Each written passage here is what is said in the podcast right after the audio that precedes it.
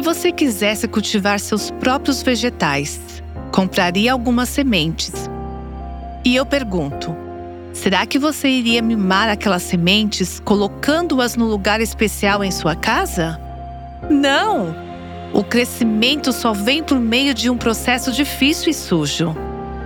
Aquelas sementes precisam ser colocadas debaixo da terra, onde é escuro e solitário.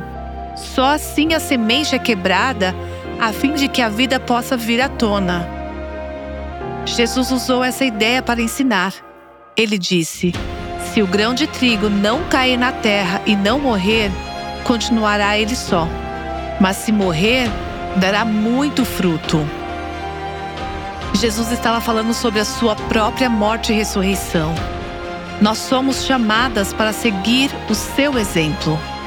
Quando nos prontificamos a morrer e deixar de lado os nossos próprios interesses e planos, a vida de Deus será liberada por meio de nós. Você está permitindo que Deus viva por meio de você? Ou você é como a semente dura que não quer morrer? Lembre-se, na economia de Deus, a morte traz a vida. Você ouviu Buscando a Deus com a Viva Nossos Corações.